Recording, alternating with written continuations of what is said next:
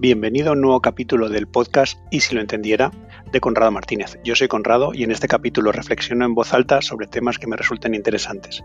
Puede ser de lo que está pasando o de lo que me preocupa, maneras de pensar, cómo ser más feliz, nueva tendencia, un pensamiento o también sobre cualquier tema relacionado con marketing, comunicación, estrategia, venta online, emprendimiento, un poquito de todo, siempre informal, pero profundizando en los porqués y buscando los cómo, intentando que sea divertido. Mi lema es escuchar, entender y emprender y espero ayudarte.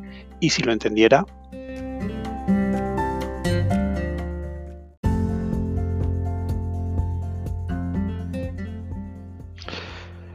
estoy leyendo un libro sobre la felicidad. El libro en concreto se llama La auténtica felicidad de Martin E. P. Seligman.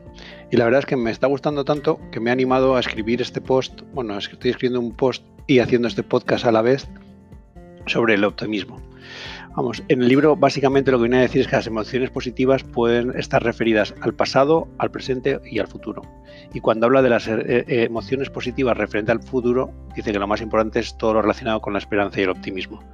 Y esto es un poco lo, lo que más me ha animado a tirarme a la piscina vaya por delante que no soy ningún especialista en el tema y que simplemente hablo de lo, de lo que me ha gustado, pero que no he estudiado psiquiatría, ni psicología, ni nada parecido.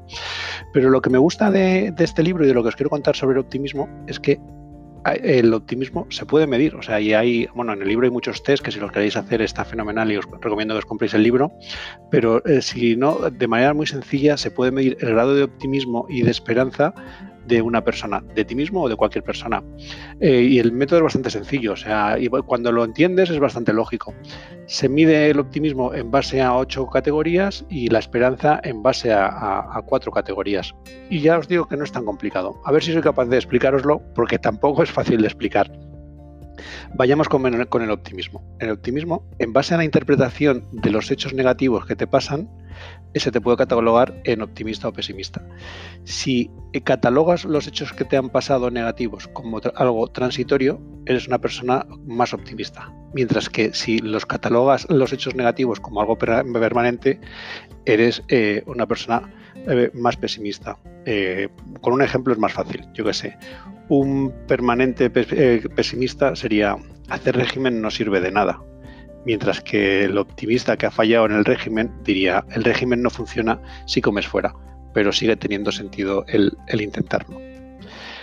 Esta es la manera de entender la reacción ante hechos negativos. ¿vale? Y la manera de reaccionar ante hechos positivos es justo al contrario. Eh, una persona que interpreta los hechos positivos como algo eh, temporal, es pesimista, mientras que alguien que interpreta los hechos eh, eh, positivos como algo permanente es un tío optimista.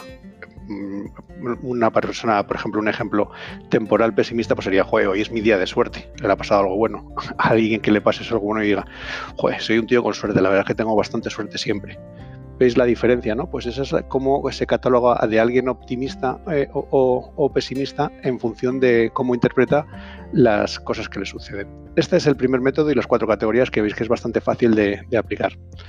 Luego la segunda parte las otras cuatro categorías eh, van en función de si eres capaz de eh, aislar los problemas y dejarlos como eh, lo ves, además, personas que tienen un problema pero el resto de su vida va bien y personas que cuando tienen un problema se vienen abajo y no son capaces como de dejarlo en, diferentes cajas. Y esto es lo que Seligman dice, las explicaciones universales del fracaso versus las explicaciones específicas del fracaso. Entonces, si haces una explicación universal del fracaso, eres una persona pesimista, yo qué sé, todos los profesores son injustos, mientras que si haces una explicación específica del fracaso, eres una persona optimista. El profesor tal es una persona eh, eh, injusta. Al revés, el estilo explicativo optimista respecto a los sucesos eh, positivos te marca el que si los haces específico, eres pesimista y si los haces universales, eres optimista. Eh, nuevamente con un ejemplo eh, eh, está, se, entiende mejor. Alguien que recibe su examen de matemáticas y dice, joder, es que se me, y ha tenido unas buenas notas, joder, es que se me dan muy bien las matemáticas. Pues ese es un tío específico. Mientras que alguien que con lo mismo dice, joder, verdad es que soy un tío listo, que te cagas, cuánto que estudio. Es, ese tipo de personas, mi hijo, por ejemplo, pues es un, tío que tiende a hacer las cosas buenas como universales, es un tío optimista. Y la verdad es que no es algo genérico, no siempre estás igual, no te sirve para todo de la misma manera, pero yo creo que es una manera bastante fácil de poderte autoanalizar a ti mismo y de poder analizar a las personas cuando te, empiezan a, decir cosas de, al, respecto. Eh, el arte de la esperanza, que sería la otra parte de si alguien es esperanzador o no, eh, según viene definido en el libro este, es, eh, eh, dice que, la esperanza radica en encontrar causas permanentes y universales para los sucesos positivos junto con causas transitorias y específicas para los adversos, mientras que hallar, causas permanentes y universales para la adversidad y transitorias y específicas para los acontecimientos positivos es el camino más directo hacia la desesperación. Vamos, alguien desesperanzado sería el que dice es que soy tonto, mientras que el esperanzador diría es que tengo resaca. Y lo mismo al, revés con el tema de los positivos. Alguien desesperanzado diría, joder, es que tengo suerte, mientras que ante el mismo suceso alguien esperanzador diría, tengo talento. Y esto es un poco la manera de, de, medir, si lo pensáis un poco, es bastante lógico y lo mejor de todo es que es muy fácil de aplicar. Por eso es, por lo que un poco he querido hacer el, podcast este. Un poco a modo de resumen, lo que viene lo que nos tenemos que quedar es que las y es lo que lo que se saca de conclusión de todo esto es que las personas que ofrecen explicaciones permanentes y universales a los sucesos positivos, así como explicaciones transitorias y específicas de los negativos, se recuperan de los problemas rápidamente y siguen en racha con facilidad cuando consiguen un éxito las personas que dan explicaciones transitorias y específicas para el éxito y permanentes y universales a los contratiempos tienden a desmoronarse bajo presión, les dura más tiempo y de una forma general afecta a todos sus ámbitos de la vida. Y aparte de que raras veces están en racha. Y esto es un poco el, tema de cómo analizar el, optimismo y la esperanza. Luego, la segunda parte es el tema de si se puede aumentar el optimismo y la esperanza. Y la verdad es que, que sí, o sea, Dice el libro, y está totalmente de acuerdo con ello, que existe un, método bien documentado que consiste en detectar y luego rebatir los pensamientos eh, negativos que tengas. O sea, si ves que tienes pensamientos pesimistas, tienes primero que ser capaz de detectarlos y segundo de ser capaz de rebatirlos. El problema de rebatir un pensamiento pesimista de ti mismo es que en realidad cuando estás en plan pesimista, que estás en plan depre, es muy complicado argumentar en contra. Sin embargo, cuando alguien se mete contigo y te, hace ese, mismo tipo de, cosas, te lo dice, enseguida rebates muy bien. No, no tienes razón, no te has dado cuenta de, deberías tener en cuenta que ha sido un momento puntual.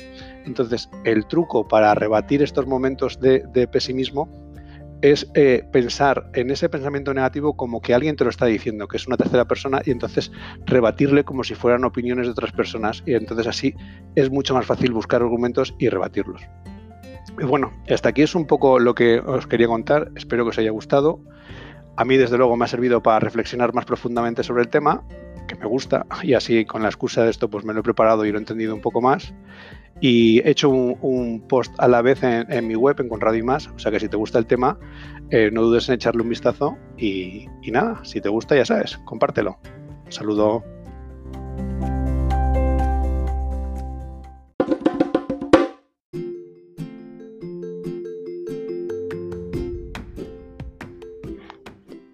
Y hasta aquí el podcast de hoy. Espero que te haya gustado este capítulo. Si es así, compártelo, suscríbete, manda un mensaje o haz. Por lo menos cuéntaselo a alguien para que sirva de algo.